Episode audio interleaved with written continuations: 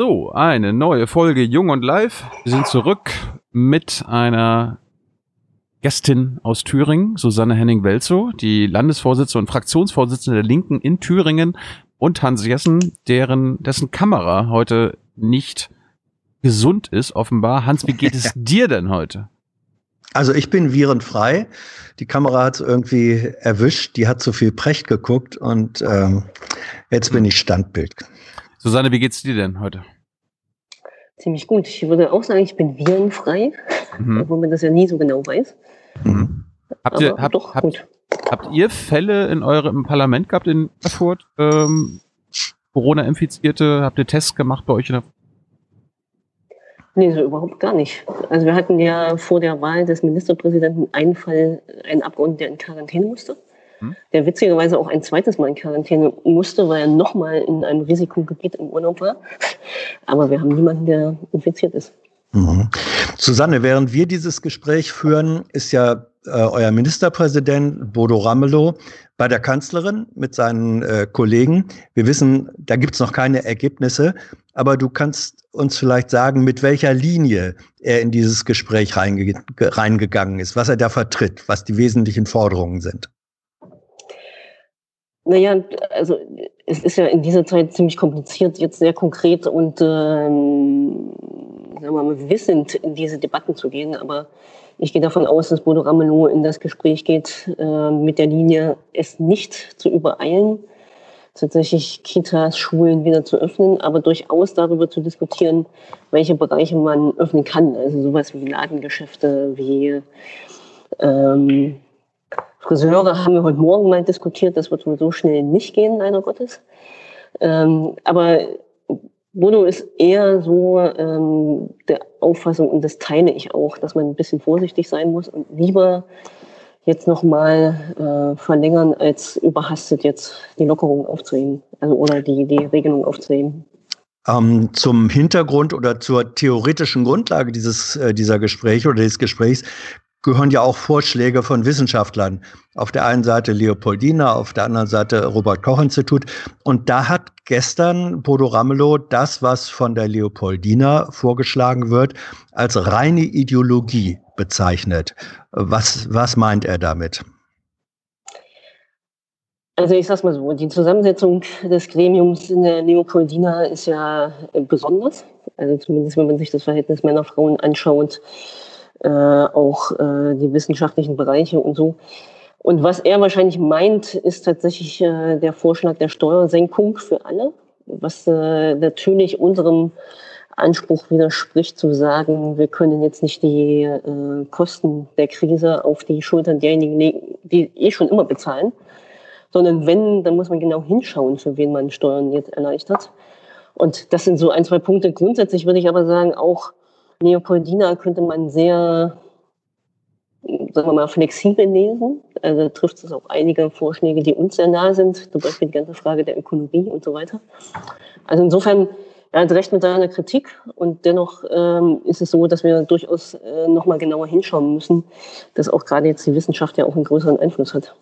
Hey, liebe UnterstützerInnen, hier ist Thilo. Es gibt was Neues. Wir haben eine neue Bankverbindung. Wie ihr wisst, gibt es Junge Naiv ja nur dank eurer finanziellen Unterstützung. Wir sind nicht kommerziell, wir machen keine Werbung.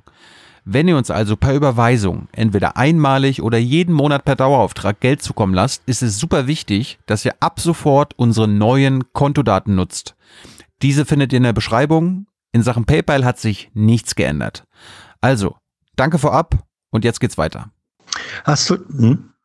Erklär unter, doch mal unserem Publikum, was äh, eine linksgeführte Regierung in Deutschland anders macht als andere Bundesländer. Also in Thüringen stellt ihr ja den einzigen Regierungschef. Was macht ihr anders als der Rest des Landes? Also wir achten darauf, dass wir niemanden zurücklassen. Das bedeutet, dass wir faktisch äh, Förderprogramme für alle Bereiche mittlerweile aufgelegt haben, wo man sich vorstellen kann, dass Leute in existenziellen Nöten sind mit dieser Krise, weil sie nicht arbeiten können, weil sie das Geschäft nicht aufhaben können, weil sie ihre Solo-Selbstständigkeit nicht nehmen können. Äh, wir gucken, dass wir alles, was wir tun, sagen wir mal, gerecht gestalten. Bedeutet also, wer wenig hat und mehr braucht, soll das kriegen. Wer mehr hat, äh, soll mehr geben. Das ist so unsere Grunddevise und, und uns geht es darum, dass wir das alles solidarisch meistern. Da haben wir zum Beispiel äh, jetzt komplett die Kita-Gebühren übernommen für ähm, alle Eltern, die kurz, äh, also die, die jetzt nicht arbeiten können, die ihre Kinder nicht in die Kitas schicken können und so weiter. Versuchen auch äh, Kurzarbeit so weit wie möglich abzufedern. Auch kommunal ist es so, dass einige äh, Kommunen äh, Kurzarbeitergeld aufstocken, damit die Erzieherinnen zum Beispiel, die jetzt nicht arbeiten, äh, nicht in Existenznöte fallen. Und dennoch muss man mal sagen, ist äh, also auch gerade mit dieser Corona-Krise ziemlich deutlich geworden, wie viele Menschen in unserem Land tatsächlich davon abhängig sind, dass sie jeden Monat, jede Woche ein Einkommen haben oder, Gewinn, äh, oder irgendwie Geld verdienen. Also es ist ziemlich krass, wie schnell Armut an die Tür klopft. Zu den äh, Punkten, die, glaube ich, Bodo Ramlo auch kritisiert hat äh, gegenüber äh, den Leopoldiner Vorschlägen, war die Frage, wann und welche Schulen sollen äh, öffnen. Da ist ja Leopoldiner Vorschlag im Grunde anzufangen äh, mit den Grundschulen und da sagt er, das mag wissenschaftstheoretisch sinnvoll sein, in der Praxis geht das gar nicht. Warum? Na, ich halte es da auch eher mit den Empfehlungen von Helmholtz. Ähm, mhm. Die sagen ja zum Beispiel, mal noch drei Wochen zulassen und äh, dann schrittweise äh, die Schulen wieder öffnen. Also es ist ja eine pädagogische Empfehlung, sage ich jetzt mal von Leopoldina, zu sagen, es müssen die Grundschüler beginnen. Also ich hatte es auch für völlig Blödsinn. Mein Sohn ist sechs. Ich weiß, äh, wie sehr der sich definitiv nicht an irgendwelche Abstandsregeln halten wird mit seinen kleinen Freunden und Freundinnen. Und das ist ja im Grundschulbereich auch nicht sehr viel anders. Also da dürfte die Ansteckungsgefahr sehr, sehr hoch sein und äh, auch die Ansteckungsquote sehr schnell wieder nach oben gehen. Deswegen bin ich da eher auch auf der Linie von Bodo zu sagen, die Abschlussklassen müssen unbedingt, die müssen auch ihre Prüfung machen, das müssen wir garantieren und jeder und jeder hat auch das Recht auf eine Prüfung um auch vielleicht äh, später mal nicht stigmatisiert zu werden. Für ein Abi, was vielleicht einfach äh, ohne Prüfung vergeben worden ist, kann man halt also auch nicht machen.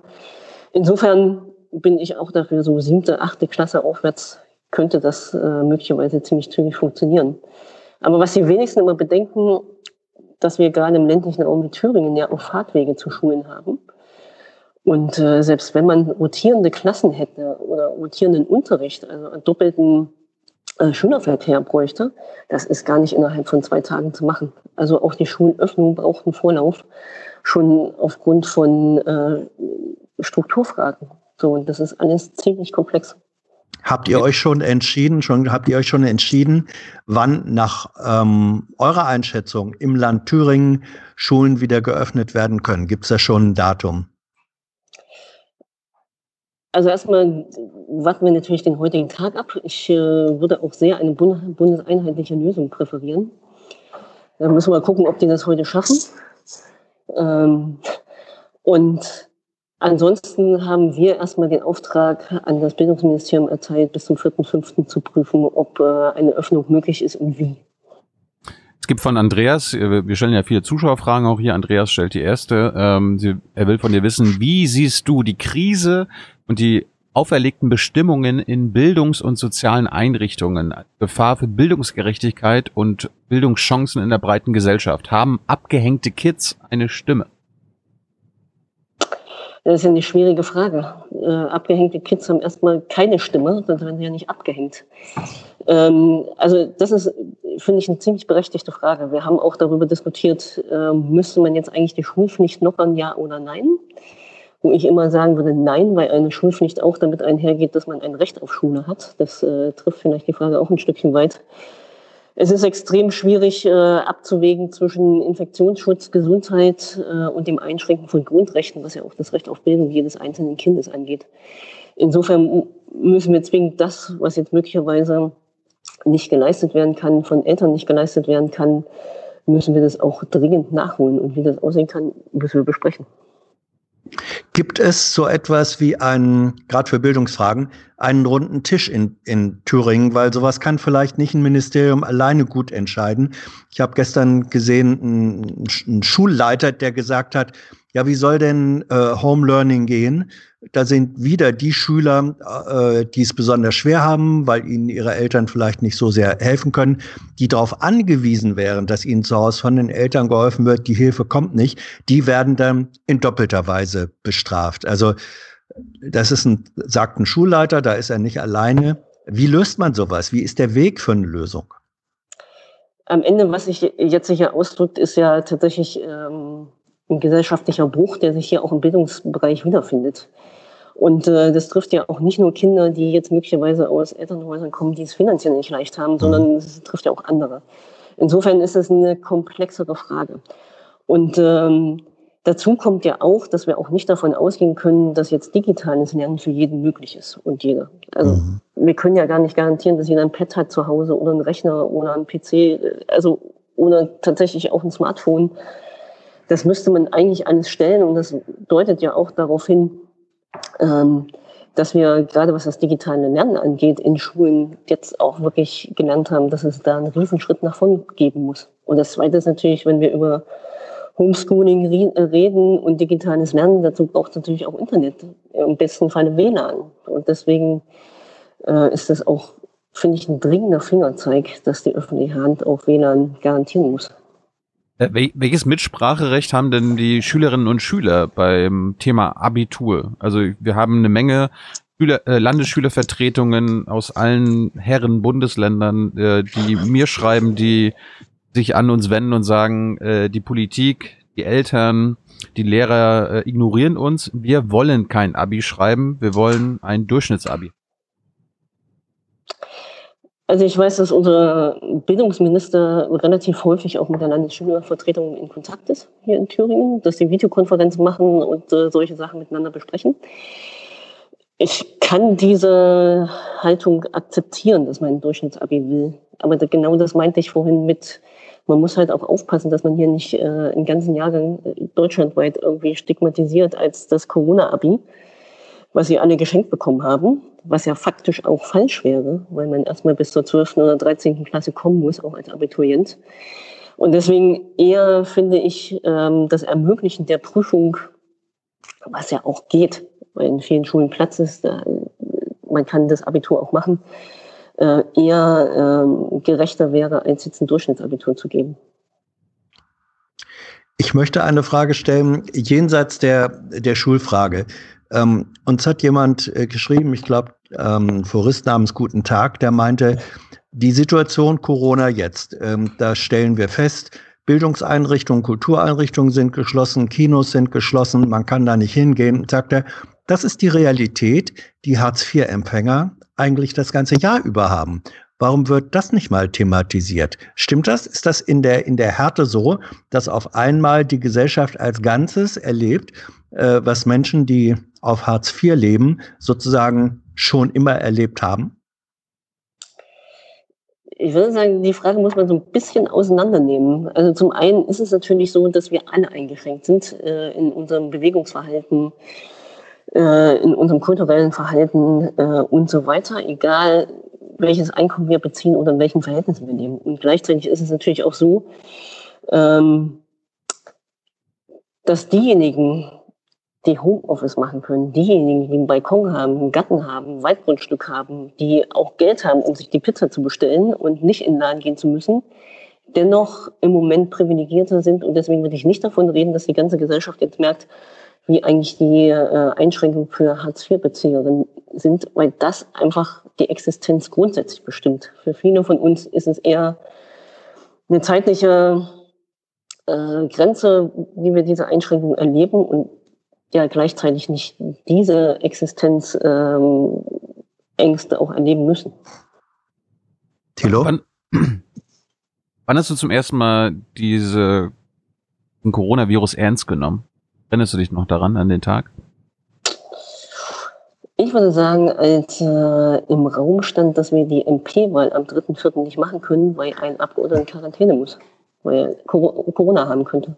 Das ist mir zum ersten Mal bewusst geworden, weil ich ihm die Hand gegeben habe. Wir haben zusammen im Raum gesessen. Hm. Ups. Könnte ich haben. Hast du, hast du einen Test gemacht? Nee, noch nicht. Also ich wäre jetzt auch nicht ansteckend so für dich. ich, ich weiß, ich weiß. Aber das, aber das sind wir ja schon beim Gesundheitssystem. Äh, wir hatten jetzt die letzten Wochen auch immer wieder äh, den Gesundheitsminister, äh, andere Mitglieder der Bundesregierung zu Gast wenn es hier um den Profitorientierung, Profitorientierung im Gesundheitswesen geht, dann wird da im Großen und Ganzen daran festgehalten. Äh, wie ist das denn bei dir als Linke? Siehst du das auch so? Wir haben das beste Gesundheitssystem, das sieht man ja jetzt auch aktuell. Wir, wir stehen im Vergleich zu den anderen europäischen Staaten ganz gut da. Also hatte doch, hat doch am Ende das System ganz gut funktioniert bisher, oder? Naja, also zum einen teile ich die Kritik, dass äh, Profitlorik in der Gesundheit überhaupt nichts zu tun hat. Und das auch schon unabhängig von dieser Krise.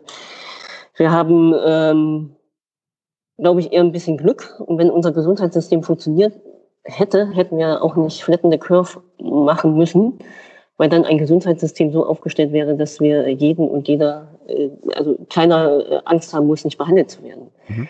Beziehungsweise, dass wir ganze Generationen verlieren, wenn wir äh, nicht tatsächlich die Kurve abflachen. Und dazu kommt, unser Gesundheitssystem ist einfach nicht gerecht. Und deswegen sagen wir als Linker zum einen, man kann jetzt darüber reden, ob man die Pflegerinnen mit einer Einmalprämie belohnt oder oder.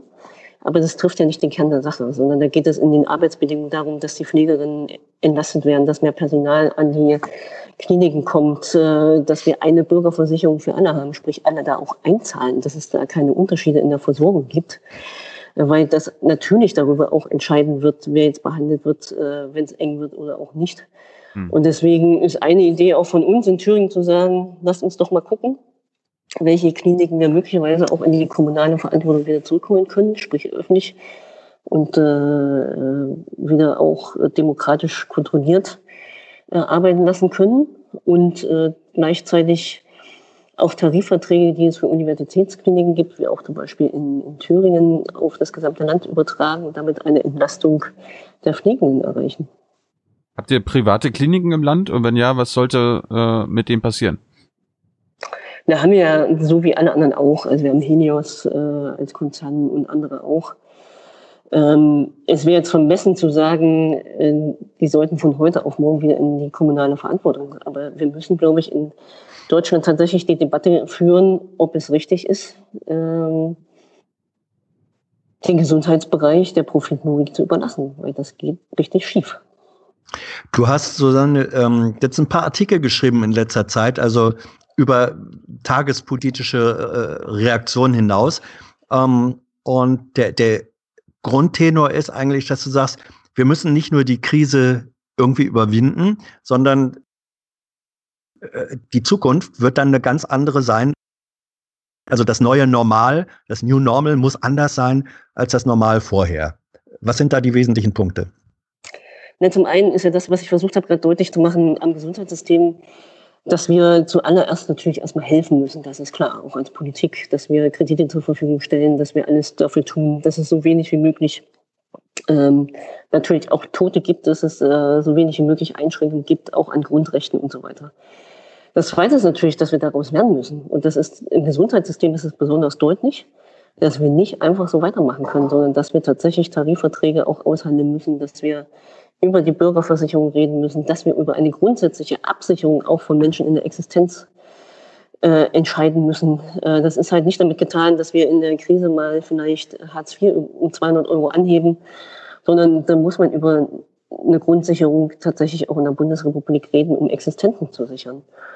Und äh, der dritte große Punkt ist natürlich nach dem Lernen auch tatsächlich sanft äh, umzusteuern. Also äh, zum Beispiel, wer bezahlt eigentlich äh, die Kosten dieser Krise? Wo wir sagen, warum nicht die Kredite oder alles, was wir jetzt auch an Unternehmen geben, äh, in Zuschüsse umwandeln und sagen, wenn ihr besonders äh, auf gute Arbeit achtet, auf ökologische Kriterien, auf soziale Kriterien, dann braucht ihr die möglicherweise nicht zurückzahlen. Oder ähm, dass man tatsächlich in der Politik, das habt ihr ja vorhin auch schon mal gefragt, äh, dass wir ständige Beiräte, Enquete-Kommissionen, äh, die interdisziplinär zusammengesetzt sind, äh, auch in der Politik, im Parlament etablieren. Warum denn nicht? Also eine wissenschaftsbasierte Politik sollte nicht die schlechteste sein. Dass die Politik dann immer noch äh, Interessen aushandeln muss, ist ja überhaupt nicht die Frage. Aber das sind, finde ich, so an drei Punkten mal aufgemacht, ähm, warum wir nicht davon ausgehen können, dass es die Normalität gibt, die es, ähm, die es mal gab, weil das aus sozialen Gründen, aus demokratischen Gründen, äh, aus ökologischen Gründen nicht mehr funktionieren wird.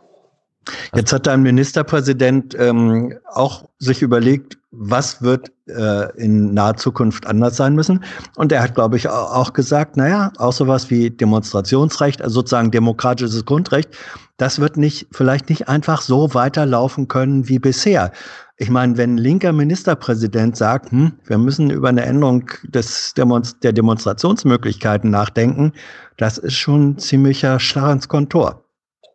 Ich würde sagen, du hast ihn da falsch verstanden, weil ah. wir im, im, Kabinett gestern noch darüber gesprochen haben, dass äh, das Recht auf äh, Meinungsfreiheit und Demonstration gewährleistet werden muss und dass es durch Erlasse nicht einfach aufgehoben werden kann. Mhm. Also insofern eigentlich das Gegenteil. Mhm. Okay, gut, dann gucke ich nochmal nach. Vielleicht habe ich mich geirrt. Äh, siehst du denn auch bei deinen Koalitionspartnern den Veränderungswillen und dass es nicht mehr so weitergehen kann? Äh, das kann ich dann noch nicht so genau beantworten. Ähm, wir sind ja als Parlament durchaus ähm, eher in einer entspannten Situation im Gegensatz zur Regierung. Wir werden im Mai die erste Landtagssitzung haben. Und da werden wir natürlich auch zum ersten Mal darüber diskutieren, welches Geld äh, wir jetzt der Landesregierung zur Verfügung stellen, um äh, die Soforthilfen zu bezahlen und, und, und. Aber wir werden ziemlich zügig auch über Haushaltspolitik reden, nehmen wir Kredite auf, um tatsächlich auch weiter gestalten zu können. Das wäre ein Novum in der Politik hier im Land. Da geht es ja nicht darum, Kredite aufzunehmen, sondern zum Beispiel Infrastruktur zu gestalten, die Krankenhäuser anders auszustatten, die Schulen anders auszustatten, Digitalisierung in Schule zu gewährleisten, äh, Breitbandförderung überall, damit wir tatsächlich eine digitale Infrastruktur haben, die sich sehen lassen kann. Und das ist natürlich ein Umsteuern, was mindestens der SPD nicht leicht fallen wird. Wir machen mal wieder ein paar Zuschauerfragen. Äh, Sönke fragt dich, was hältst du von einem Lastenausgleich oder einer Sonderabgabe für Reiche während der Krise? Oder, oder, ja, ich, ergänze, ich, oder ich ergänze das nochmal vielleicht äh, nach der Krise. Da sollen die Reichen äh, Schulden bezahlen. Das gab es ja 1952 schon mal, Lastenausgleichsgesetz hieß das, glaube ich, damals. Ja. Da wurde äh, ein bestimmter Prozentsatz, ich glaube, über zehn Jahre äh, von ähm, Vermögenden eingezogen, was vorwiegend auf Immobilien sich bezog. So, und ich finde, daraus kann man auch lernen, das kann man nochmal machen. Ich halte nichts von einer Einmalabgabe, sondern ich finde, das müsste man schon über den Zeitraum, den die Krise ja tatsächlich auch wirken wird, also sagen wir mal die nächsten fünf bis zehn Jahre, mhm. durchaus in Betracht ziehen. Jetzt ist aber ein Gegenargument, ich meine, wir haben mit dieser Frage auch schon Ökonomen und Politiker äh, konfrontiert und du ahnst, wie die Antwort, ich sag mal, von der konservativen oder auch zum Teil neoliberalen Seite ausfällt. Die sagen dann, Moment, es wird den Besitzenden und den Unternehmern in und nach dieser Krise so erbärmlich schlecht gehen, ähm, da kann man denen nicht noch zusätzlich Lasten aufbürden. Das Argument kommt, es wird schon gesagt. Die werden also sagen, nein, ganz im Gegenteil, nicht zusätzlich belasten, sondern die brauchen Entlastung. Naja, wir haben ja in, in Deutschland äh, durchaus ein sehr hohes Vermögen, auch ein sehr hohes äh, Eigenkapital in einer gewissen Schicht. Und dazu kommt, dass es ja eigentlich eher durch andere Leute Arbeit entstanden ist. Also niemand, der jetzt Millionen oder Milliarden auf dem Konto hat als Unternehmer, auch als Einzelperson, hat das selbst erarbeitet. Das heißt, würden wir eine solche Steuer erheben, wie zum Beispiel den Lastenausgleich, würde es eigentlich eher etwas zurückgeben äh, in die Bevölkerung, die ja, sagen wir mal, die Gewinne für Unternehmen auch erzielt, die arbeitende Bevölkerung. Ne? Die übliche Debatte Arbeitgeber, Arbeitnehmer, wer ist eigentlich was? Äh, insofern halte ich das für gerechtfertigt und finde, das ist ein Beitrag, den diejenigen, was ich vorhin gesagt habe, die mehr haben, auch leisten müssen. Kann dann, könnt ihr in Thüringen, angenommen, das kommt jetzt auf Bundesebene nicht und die Bundesregierung möchte die Reichsten, sag mal, schützen, könnt ihr als Thüringer Landesregierung sagen, okay, wir mh, ziehen aber unsere Reichen zur Verantwortung? Das geht äh, juristisch schwer. Wir könnten in Thüringen eine Vermögensteuer einführen. Aber wenn ich die Zahl richtig im Kopf habe, und da dürfte ich mich jetzt nicht auf in die Kommazahl festlegen, haben wir nur 48 oder 49 Millionäre in Thüringen. Also ist nicht so viel oder würden nur 48 Millionen einnehmen, irgendwie sowas. Hm. Wir hatten das schon mal geprüft vor einigen Jahren. Das heißt, für Thüringen allein würde das kaum Sinn machen. Aber man könnte natürlich über bundesweite Initiativen das Thema auf die Bundesebene heben. Hast du eigentlich, du hast gesagt, äh, ihr habt demnächst die erste Landtagssitzung, erste Plenarsitzung, es geht um Haushalt. Kannst du jetzt schon sagen, wo von euch als Mehrheitsfraktion ähm, oder als größte Fraktion dann äh, signifikante neue Posten eingebracht werden? Kannst du das schon beziffern? In welcher Höhe und wofür? Also das muss man erstmal differenzieren. Wir haben einen Haushalt 2020, den haben wir ja, der steht. Wir haben uns jetzt entschieden, dass wir keinen Nachtragshaushalt machen für die mhm. Kosten, ähm, die jetzt einfach anfallen, um die Folgen von Corona ähm, abzufedern. Wo ja dabei sind auch ähm, Sofortprogramme für Künstlerinnen, für Solo-Selbstständige, für Wirtschaft, für alles, was man sich vorstellen kann, für Waldbesitzer ist angemeldet, für Landwirtschaft und so weiter. Da geht es erstmal um eine Milliarde Euro, um genau diese Personengruppen zu unterstützen und diese Strukturen zu unterstützen. Der Haushalt an sich 2021, den werden wir erst im September im Landtag verhandeln. Da gibt es also auch noch gar keinen Entwurf. Die große Grundfrage wird sein, arbeiten wir ausschließlich äh, mit den Rücklagen, die natürlich, wenn sie einmal aufgebraucht sind, weg sind? Oder gehen wir ähnlich wie zum Beispiel in Sachsen äh, den Weg, wir wollen weiter politisch aktiv gestalten, gleichzeitig die Corona-Kosten in irgendeiner Form auch im Haushalt abbilden. Wir müssen ja auch damit rechnen, dass unser Haushalt möglicherweise um 20 Prozent einbricht. Das ist ja die Prognose, die alle mhm. öffentlichen Haushalte gerade haben. Und deswegen wird es die große Preisfrage sein, weil natürlich dann jeder eins und eins zusammenzählen kann. Wenn man keine neuen finanziellen Mittel aufnimmt, wird man bei Leistung kürzen müssen, diese so dieses Label freiwillig haben. Zum Beispiel, ähm, wir haben ja zwei beitragsfreie Kindergartenjahre. Dafür wäre denn dann solches, also das Geld im Landeshaushalt nicht vorhanden. Und äh, deswegen sage ich, da muss man sehr genau hingucken, wie man hier Politik gestaltet. Und ich hätte den Mut zu sagen, wir nehmen dann an dieser Stelle auch neues Geld auf, um tatsächlich auch das, was wir jetzt am dringendsten brauchen, nämlich soziale und demokratische Politik tatsächlich zu gewährleisten. Und das äh, muss aber alles noch besprochen werden, aber das finde ich ist ein Weg, den wir zwingend diskutieren müssen. Ähm, weil du gerade den Haushalt ansprichst, ihr habt ja quasi so einen Waffenstillstand mit der CDU-Fraktion. Äh, ist der, der Haushalt fürs nächste Jahr schon durch und äh, oder arbeitet ihr immer noch zusammen? Also wir haben ja erst angefangen zusammenzuarbeiten. So lange gibt es uns ja noch nicht zusammen. Das mhm. ist, glaube ich, der 3. März oder so. Mhm. Ähm, das hält das noch, Gute ja? ist, ja, ja, das hält noch. Wir sind äh, eigentlich permanent im Gespräch. Also als Fraktionsvorsitzende, die Fachsprecher reden miteinander. Die parlamentarische Arbeit nimmt ja jetzt auch erst wieder Fahrt auf. Die Regierung ähm, spricht auch mit uns vier Fraktionen. Äh, und insofern, auch wir werden den Haushalt zusammen aufstellen müssen. Das wird aber im Dezember sein und nicht jetzt. Also wie gesagt, 2020 haben wir einen Haushalt, 21 ist dran. Der muss im Dezember beschlossen sein. Ich würde sagen, das wird noch spaßig. Aber wird schon. Ähm, größte Oppositionsfraktion im Thüringer Landtag ist ja die AfD. Da gibt es eine Frage von Leon. Er fragt dich, es ist ja recht ruhig geworden um die AfD in dieser Zeit in Thüringen, also im Epizentrum der rechten AfD-Hetze. Wie habt ihr das dort mitbekommen? Versucht die AfD ansatzweise zu helfen oder wie geht sie gerade bei euch mit der Krise um?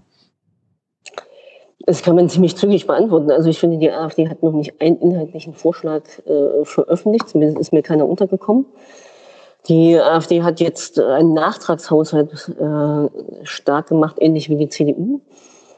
Nun würde das bedeuten, dass wir mindestens ein Vierteljahr Debatte im Parlament hätten und das auch juristisch gar nicht brauchen äh, und niemand sein, äh, niemand Geld ausgezahlt bekommen, äh, also ausgezahlt kriegen würde. Das ist also ein sehr unpraktischer Vorschlag. Wir gehen deswegen auf äh, das Mantelgesetz und Sondervermögen, haben das in einer Sitzung durch, dann gibt es das Geld. Und ich finde, in Zeiten der Krise muss man auch politisch äh, gucken, was der beste Weg ist, ohne von der Seitenlinie rumzupöbeln. Und genau das macht die AfD. Es gibt die Kritik, habe ich gelesen, dass Vorschläge, wie du sie auch machst oder Bodo Ramlo, dass man sagt, naja, ähm, da muss man dann eben zur Bewält zum, zum Bewältigen oder Tragen der äh, Krisenlasten dann auch die Vermögenden ranziehen. Da wird dann gesagt, aha, da haben wir es, das ist jetzt nun erst recht die Wiederholung äh, der alten SED und DDR. Das ist DDR 2.1. Äh, ich nehme an, du kriegst solche Sachen häufiger zu hören äh, und zu lesen. Wie gehst du damit um? Also erstens, ähm, ist es doch die Solidarität, die wir brauchen, ist, dass wir alle zusammenhalten. Das heißt, diejenigen, die mehr haben, um es noch ein drittes Mal zu sagen, müssen einfach mehr geben. Weil wir genug Menschen haben, die von dem monatlichen, wöchentlichen Einkommen abhängig sind in ihrer Existenz. Und äh, deswegen diskutieren wir darüber, wenn wir staatliches Geld für die Rettung von Unternehmen zur Verfügung stellen, ob das tatsächlich möglicherweise bei nicht möglicher Rückzahlung in Eigenanteile ähm, des Staates im Unternehmen zum Beispiel umgewandelt werden kann. Oder ob wir Bedingungen stellen, wenn wir Kredite und Zuschüsse vergeben. Ich finde, das ist das Normalste auf der Welt, diesen Anstand zu zeigen, dass jetzt alle zusammenhalten und nicht die wenigen auf ihren Privilegien bestehen und die anderen in der Masse für die Krise bezahlen sollen. Das ist äh, nach der Bankenrettung schon so gewesen. Ähm, dass die Bevölkerung an sich die Krise bezahlt hat. Und das muss man jetzt nicht nochmal machen. Also ich glaube, das ist durchaus auch ein Erfahrungswert äh, von 2007, 2008. Die Neoliberalen und so weiter, die fordern ja quasi, dass der Solidaritätszuschlag äh, für die restlichen 10 Prozent, also die Reichsten, auch noch äh, fallen gelassen wird. Äh, dagegen gibt zum Beispiel vom DIW, ich weiß nicht, ob du das mitbekommen hast, Herr Bach äh, vom DIW fordert, dass es quasi einen Corona-Soli geben soll, denen dann auch über 10, 20 Jahre die ähm, reichsten, die 10 Prozent, die obersten 10 Prozent zahlen. Äh, bist du dafür? Ich fand schon falsch, den äh, Soli-Zuschlag abzuschaffen. Also insofern finde ich so ein Corona-Solidaritäts, was auch immer, äh, Steuerdingens, was du gerade beschrieben hast, mhm. äh, auch gar nicht so ganz falsch. Ähm, weil es einfach Geld jetzt äh, generiert werden muss. Und es kommt ja nicht vom Himmel. Und das ist eine Verteilungsfrage. Es ist jahrelang von unten nach oben verteilt worden und jetzt muss es andersrum sein. Und insofern würde ich sagen, ich meine, was war der Solidaritätszuschlag? Ich glaube 18, 18 Milliarden im Jahr. Das würde mhm. uns jetzt schon ein ganzes Stück weiterhelfen, mhm. äh, wenn es noch so bliebe. Also insofern alles, was äh, was da hilft, ähm, also auch die staatliche Hand, die öffentliche Hand zu stärken, ist, ist richtig. Ich wäre eher dafür zu sagen, Mehrwertsteuer senken für alle, das könnte auch helfen. Hm. Oder tatsächlich darüber nachzudenken, ähm, wie man ähm, Einkommenssteuer noch anders gestaltet. Hast du da Ideen? Naja, ich kann mir vorstellen, dass ähm, es gerade in den unteren und mittleren Einkommen nochmal anders hingeguckt werden muss, was die Steuersätze und ähnliches angeht am Ende ist das Steuersystem immer ein Komplex als Ganzes. Mhm. Da geht es nicht nur um eine, sondern das muss man sich anschauen. Aber was Fakt ist, wir brauchen eine andere Umverteilung. Äh, du hast ja gerade auch nochmal äh, Hilfen für Konzerne angesprochen gehabt. Äh, wir hatten das jetzt immer wieder an dem Beispiel von Lufthansa äh, mal gefragt. Also angenommen, Lufthansa wird Milliardenhilfen brauchen, Steuergeld von Bundes- oder Landesregierungen. Bist du dafür, dass man da Bedingungen stellt, dass man Auflagen ein Konzern macht, zum Beispiel der Lufthansa, könnte man ja sagen, ob wie man das konkret macht, ist eine andere Frage, aber ab 2035 fliegt ihr nur noch CO2 neutral. Also äh, keine Emissionen mehr, weil das hilft ja dann quasi auch unserem anderen großen Problem, der Klimakrise. Also bin ich deutlich dafür. Also, dass man Bedingungen stellt für die äh, Rettung des Unternehmens Lufthansa, sollte selbstverständlich sein. 2035 CO2-frei finde ich noch ein bisschen lang hin, aber über solche Sachen kann man ja reden, ohne was das ganze Thema angeht, Flüge innerhalb äh, von Deutschland, ob das noch sein muss, Arbeitsbedingungen auch bei der Lufthansa. Ich finde, darüber muss man reden. Und das meine ich eben damit. Das ist ja mit der Rettung von Unternehmen muss man eben auch Unternehmen äh, die Chance geben, sich zu verändern, indem man auch Bedingungen stellt. Ja, aber, ja, Robert, aber Robert, Robert Habeck hat ja auch gesagt darüber, das ist jetzt kein Thema, Susanne. Das können wir dann nach der Krise besprechen, wie man denen hilft. Aber jetzt muss ihnen erstmal geholfen werden. Nicht jetzt irgendwie nochmal mit extra Bedingungen und so. Das wäre falsch. Warum, warum wäre das richtig? Weil jetzt das Fenster geöffnet ist, dass sie es tatsächlich tun. Also wer Geld braucht, der muss Bedingungen erfüllen. Das ist immer so. Hm. Und wenn es einen gesellschaftlichen Mehrwert hat, wie es zum Beispiel äh, bei Lufthansa der Fall wäre, ähm, dann finde ich, ist es fast auch eine politische Pflicht, darauf zu bestehen. Bereitet ihr sowas vor auf Landesebene? Weil äh, es wird auch Unternehmen geben, die auf äh, Landesebene sagen, bitte helft uns. Ähm, mit Geld oder wie auch immer. Gibt es da so etwas wie, ich weiß nicht, ob im Wirtschafts- oder Finanzministerium, dass ihr Listen habt von Unternehmen, wo man sagt, na, die könnten auf uns zukommen und was könnte man denen eigentlich sinnvollerweise ähm, an Forderungen gegenüberstellen und sagt, ja, ihr kriegt die Kohle, wenn ihr das und das macht. Ähm, oder wartet ihr, bis irgendein Unternehmen kommt und dann setzt man sich zusammen und dann sagt man, hm, was könnten wir denen denn dann ähm, abverlangen? Das ist im Moment eine sehr exekutive Frage, sage ich jetzt mal, weil das, äh, mhm. das ganze Rettungsgeschäft ist ja immer noch bei der Exekutive. Was wir aber tatsächlich auch für uns als Linke vorbereiten, äh, sind solche Sachen zu sagen, es geht auch nicht, dass wir jedes Unternehmen retten wollen. Also ich sage jetzt mal Stichwort Rüstungsindustrie. Was? Haben wir Gott sei Dank in Thüringen nicht. über Kohleindustrie haben wir auch in Thüringen nicht. Aber über solche Sachen muss man ja auch mal reden, dass äh, es durchaus politische Gründe geben kann, äh, möglicherweise kein Geld bereitzustellen. Wir bereiten vor, ähm, andererseits, wie wir Konjunkturprogramme möglicherweise auf den Weg bringen, indem wir Infrastruktur, in die Infrastruktur zum Beispiel investieren. Es läuft also auf einer Landesebene eher in, in sagen wir mal, auf, ähm, auf einer anderen Ebene, ist aber natürlich trotzdem eine Unternehmensunterstützung. Wir machen nochmal ein paar äh, Fragen zur Unterstützung der Schwächeren in dieser Gesellschaft. Nix Rosa Lila Pink fragt dich. Studierende fallen durch soziale Sicherungssystem. Welche Lösungsmöglichkeiten gibt es für die Erwerbsausfälle der Studierenden? Das haben wir auch sehr lange diskutiert. Das eine ist natürlich, dass BAföG weitergezahlt werden muss und damit auch die dass das Semester anerkannt wird, egal was jetzt noch passiert, und dass auch die Krankenkasse für ähm, Studierende weiter gesichert ist und äh, es da aufgrund von Corona keine Nachteile gibt. Was sich extrem schwierig gestaltet, ist das ganze Thema mit Nebenjobs, ne? also für 50-Euro-Jobs. Mhm. Ähm, da gibt es so gut wie keine Regelungsmöglichkeit. Also wir haben das rauf und runter diskutiert. Ähm, wie man also das macht. Re Regelung für euch als Landesregierung oder äh, für uns, braucht, ja, ja. braucht ihr also, den Bund oder was? Naja, es ist äh, von, von dem Arbeitsverhältnis an sich ja total schwierig. Also 450 Euro Jobs haben ja in der Regel keine festen Arbeitsverträge, haben ähm, schwierige Arbeitsverhältnisse. Selbst Studierende, die an der Uni arbeiten, als studentische Hilfskräfte, haben ja total unterschiedliche äh, Arbeitsverträge. Da gibt es ja auch nur ein Bundesland mit Berlin, was tatsächlich einen Tarifvertrag hat in dem Bereich. Hm. Hat man sonst auch nicht. Und deswegen ist die Frage extrem schwer. Also deswegen äh, so die drei Punkte, das Semester muss anerkannt werden, ist, äh, die Krankenversicherung muss weiter ähm, Existenz bleiben und das BAföG muss weiter gezahlt werden.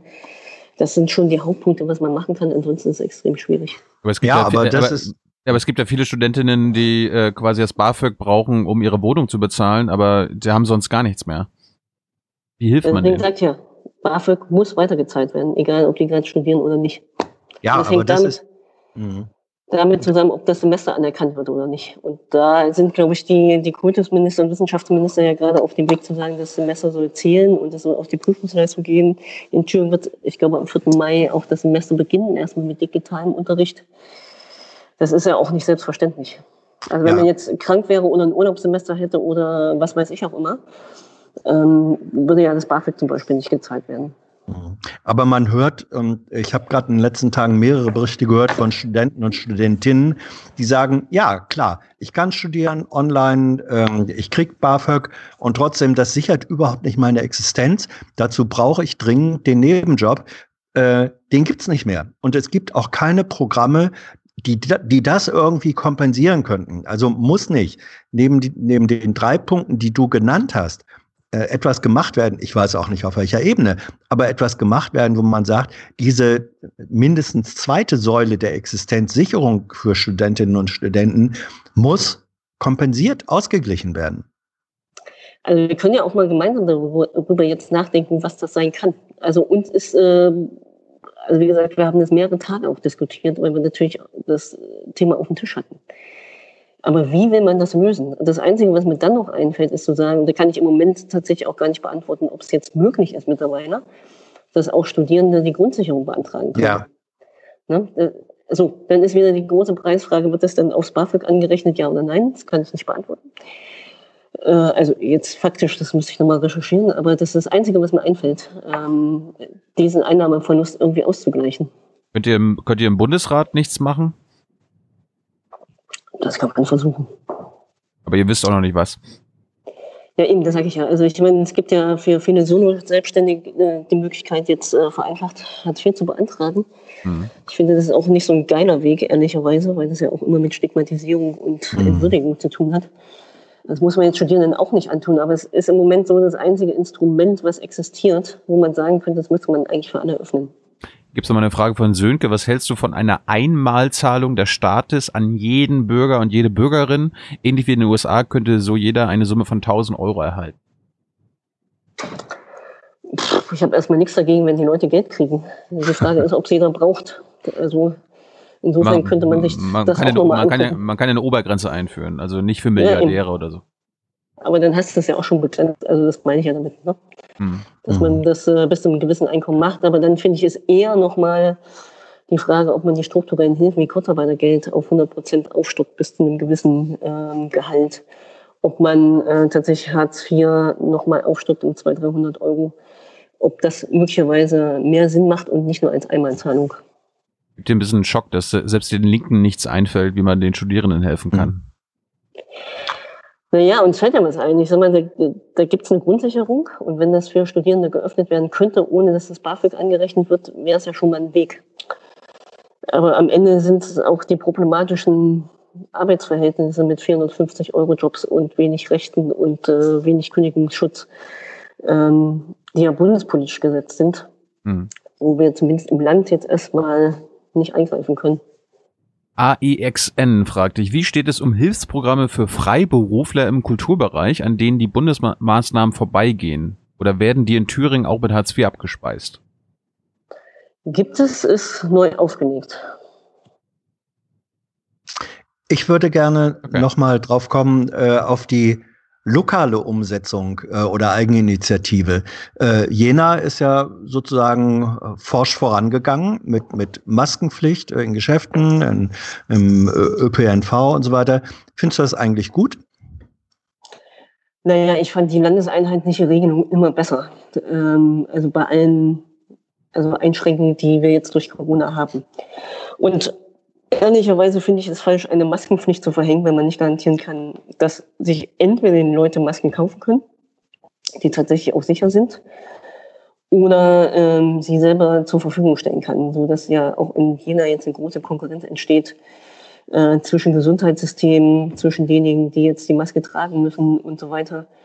Also ja, Maske tragen ist vernünftig, aber es zur Pflicht zu machen ist enorm problematisch. Es gibt die, eine Menge Fragen zum Spargel, zur Spargelernte in Thüringen. Ähm, unterstützt du, dass die Bundesregierung jetzt äh, mehrere Zehntausend Spargelhelfer aus Osteuropa einfliegen lässt? Fangen wir erstmal damit an. Das unterstütze ich deshalb, weil damit der Präzedenzfall geschaffen wird, dass man durchaus äh, andere Menschen aus anderen Ländern nach Deutschland auch jetzt holen kann und somit vielleicht ein Präzedenzfall entsteht, äh, was uns erlaubt, äh, dass wir endlich Geflüchtete zum Beispiel aus Lesbos holen können.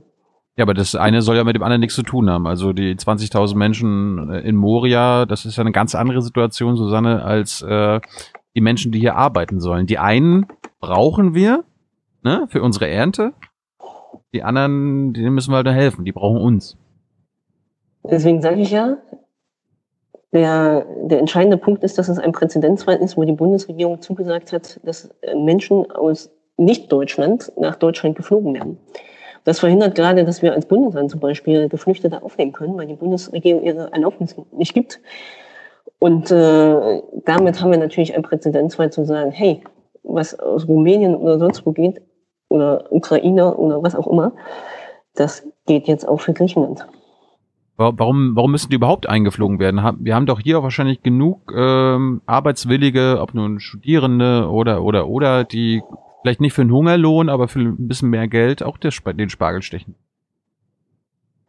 Naja, ich meine, das sind wir ja beim ganzen Thema ähm, Lohnarbeit in der Landwirtschaft. Ne? Also, dass wir da maximal Nachholbedarf haben und das eine pure Ausbeutung ist derjenigen, die hier Spargel stechen, mhm. die in unwürdigen Verhältnissen leben, die äh, Gehälter, also Gehälter kann man das ja nicht nennen, die Lohn bekommen, der unter aller Würde ist, äh, das steht auf einem ganz anderen Blatt. Aber das könnte man eben auch in der jetzigen Situation möglicherweise mit beheben.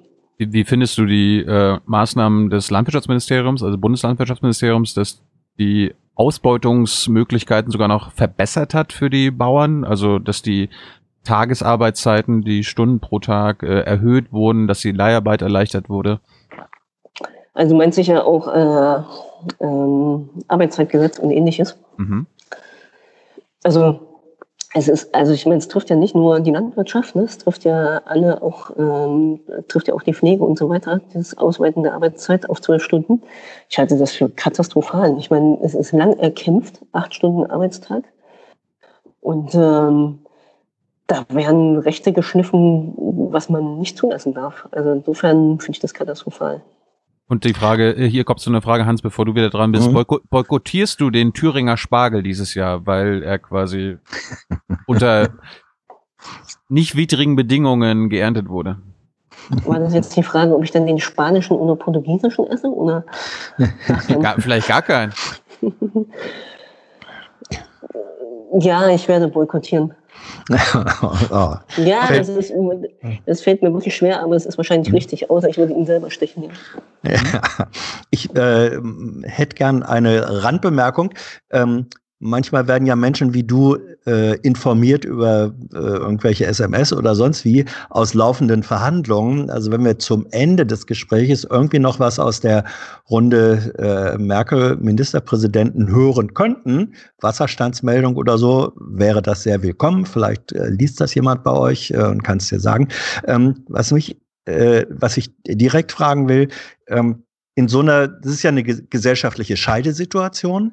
Ähm, und hast oder welche Rolle spielen dann politische Parteien, wenn du sagst, wir müssen jetzt eigentlich die Solidarität äh, verstärken und organisieren. Es werden gleichzeitig ja auch egoistische äh, Kräfte provoziert und gestärkt. Also kommen politische Parteien in eine neue ähm, Rolle und Anforderung als, sagen wir, als Motore äh, von, von gesellschaftlichem Diskurs.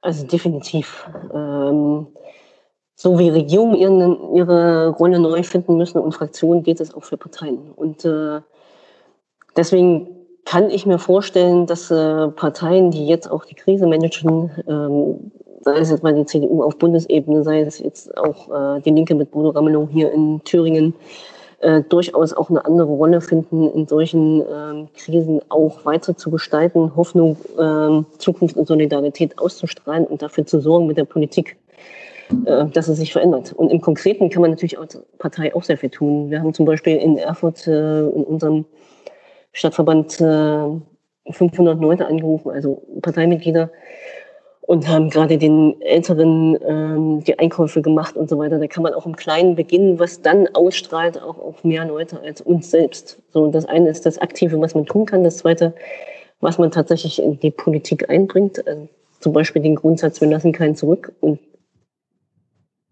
drücken da auch als Partei in die Landesregierung, das nicht zu vergessen. Ähm, also das sind schon entscheidende Punkte, wo, wo es auf den Grundkonsens in Parteien ankommt, wenn hier Politik gemacht wird. Ähm, Grundkonsens ist ja auch, äh, Menschen zu helfen und auch den, äh, den Menschen in Moria. Was könnt ihr dann, was bietet ihr als Thüringer Landesregierung, der Bundesregierung an, dass dort die Menschen rauskommen? Gibt es Städte bei euch in Thüringen, die sagen, wir würden gerne äh, Menschen aufnehmen? Also Thüringen hat ja selber schon erklärt, äh, Geflüchtete aufzunehmen, aus Moria unter anderem. Das scheitert im Moment darin, dass äh, keine Flugzeuge zugelassen werden, äh, dort zu landen beziehungsweise bei uns zu landen und die Bundesregierung ihr okay noch nicht gegeben hat. Deswegen ist es ja so wichtig, dass wir da einen Präzedenzfall kriegen. Mhm. Siehe Spargelstecher. Ähm, und ähm, im Zweifel werden wir ein eigenes Landesaufnahmeprogramm auf den Weg bringen. Das dauert ein bisschen länger, als wenn die Bundesregierung jetzt einfach mal Ja sagen würde. Und äh, haben jetzt gesagt, also mindestens 500, 600 Leute sollen es schon werden. Ich kann mir persönlich vorstellen, dass es viel mehr Menschen sein können. Wir haben ja Platz, wir haben ja Ressourcen. Ähm, also insofern, da sind wir auch massiv dran.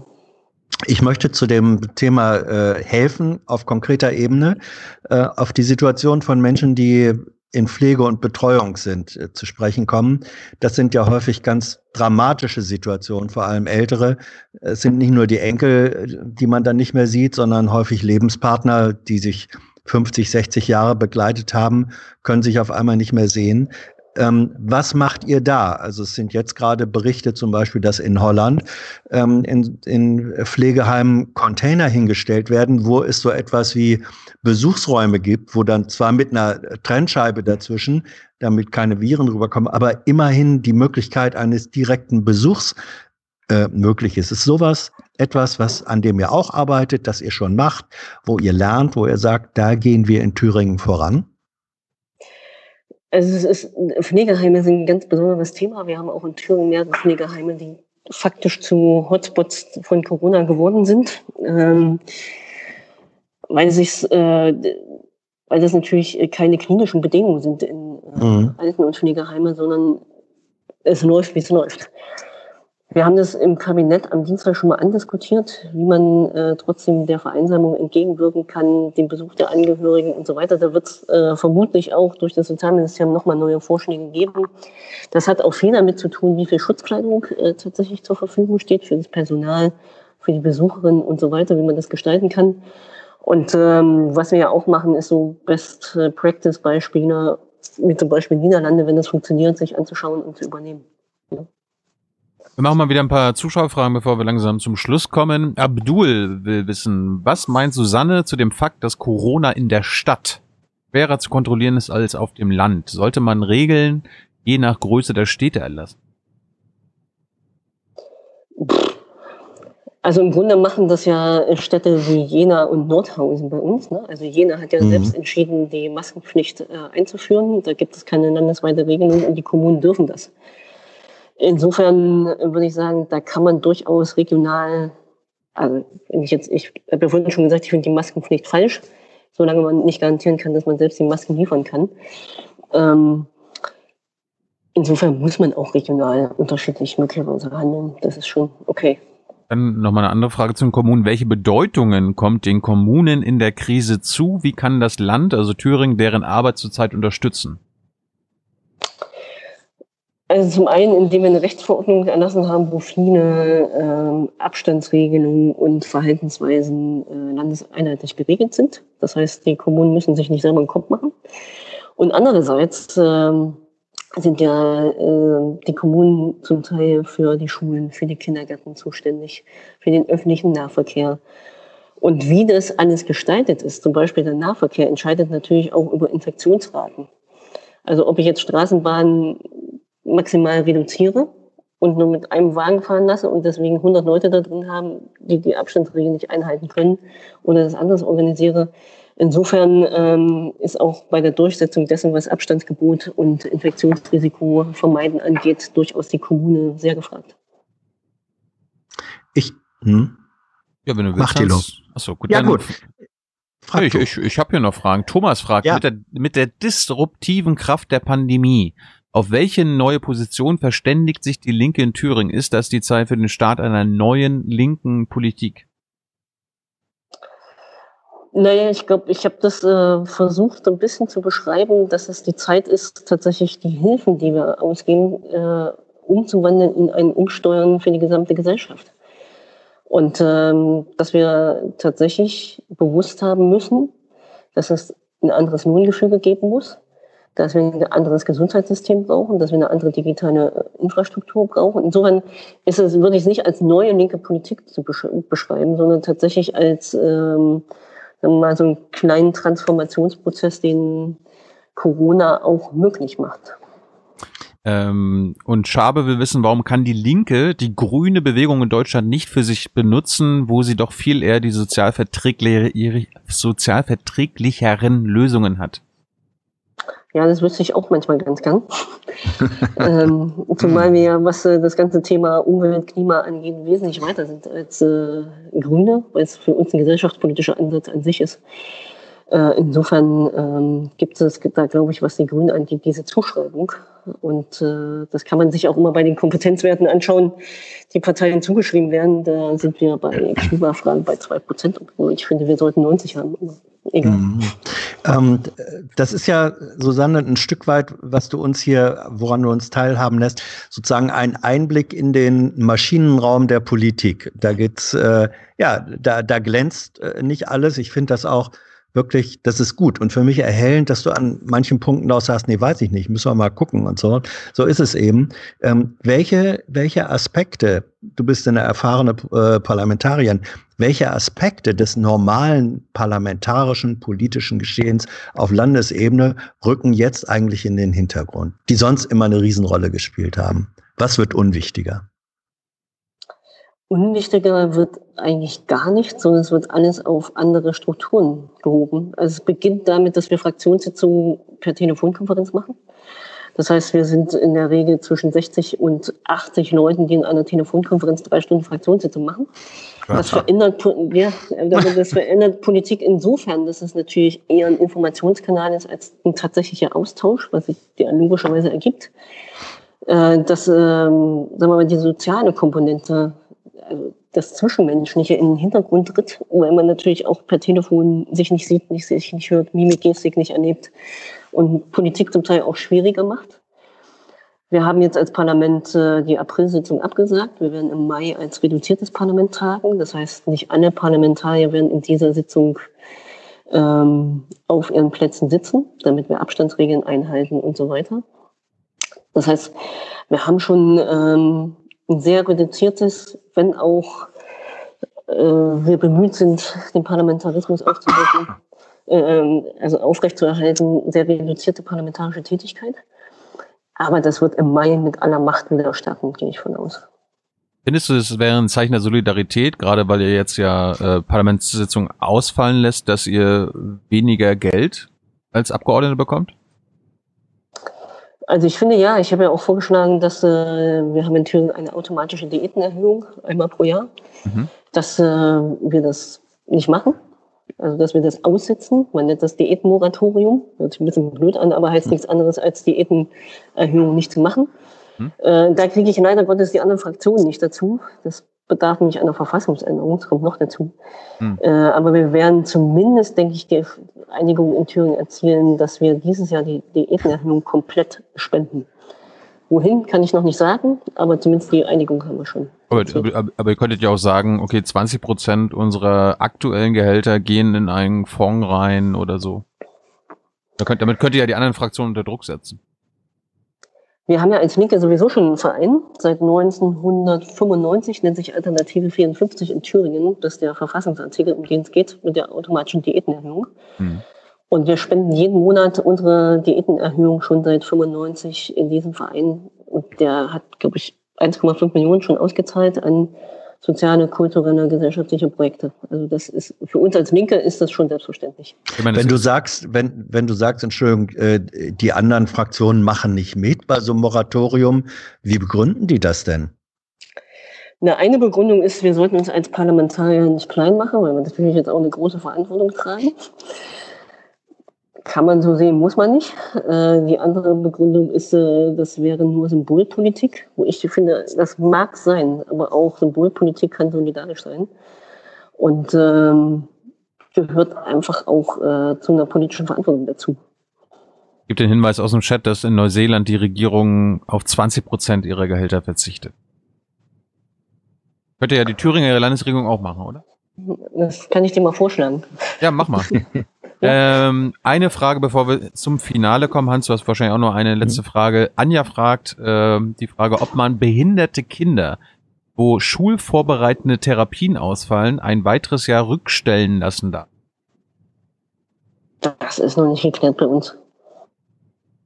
Also, meine letzte, ja, okay. Ja, pass auf, äh, die, meine letzte Frage, ich habe ja zwei letzte Fragen. Lass ja. mich meine vorletzte ja. Frage stellen. Äh, Standardfrage nämlich, hast du eine Buch- und eine Filmempfehlung für alle Leute, die jetzt gucken und zu Hause sitzen und jeden Abend nicht wissen, was sie gucken oder lesen sollen? Na, ich bin ja auch in diesen Zeiten für Entspannung und ich lese gerade äh, Passagier 2117 von Lucy Adner Olsen, also ein Krim. Und äh, was ich tatsächlich empfehlen kann, äh, Haus das Geld ist Staffel 4. Das ist ziemlich großartig. Netflix. Auf Netflix. Mhm. Meine Frage, ja, meine Frage ist ein bisschen, äh, ja, Glaskugel gucken. Ähm, Oh. Doch, doch, doch, doch, doch, doch. Ende des nächsten Jahres, also äh, anderthalb Jahre von jetzt. Was ist dein Best-Case-Szenario und was ist dein Worst-Case-Szenario als Resultat äh, aus Corona heute? Also ich würde mal über das Best-Case-Szenario reden. Wir haben wenig ähm, Corona-Tote. Wir haben die Corona-Krise überstanden. Das heißt, es gibt zum Beispiel einen Impfstoff und äh, führen so etwas wie ein neues, normales Leben, was möglicherweise auch das Stückchen Entschleunigung noch in sich trägt, was wir jetzt alle ja auch zwangsmäßig durchmachen müssen. Wir haben zum Beispiel in Thüringen es geschafft, über, den, über das Instrument Landeshaushalt tatsächlich Infrastruktur, Breitband auszubauen, möglicherweise die Bildung komplett beitragsfrei gemacht und äh, haben ein anderes Verständnis von Gesellschaft und Zusammenleben, als wir es bisher hatten. Also eher achtsam und äh, aufeinander aufpassen.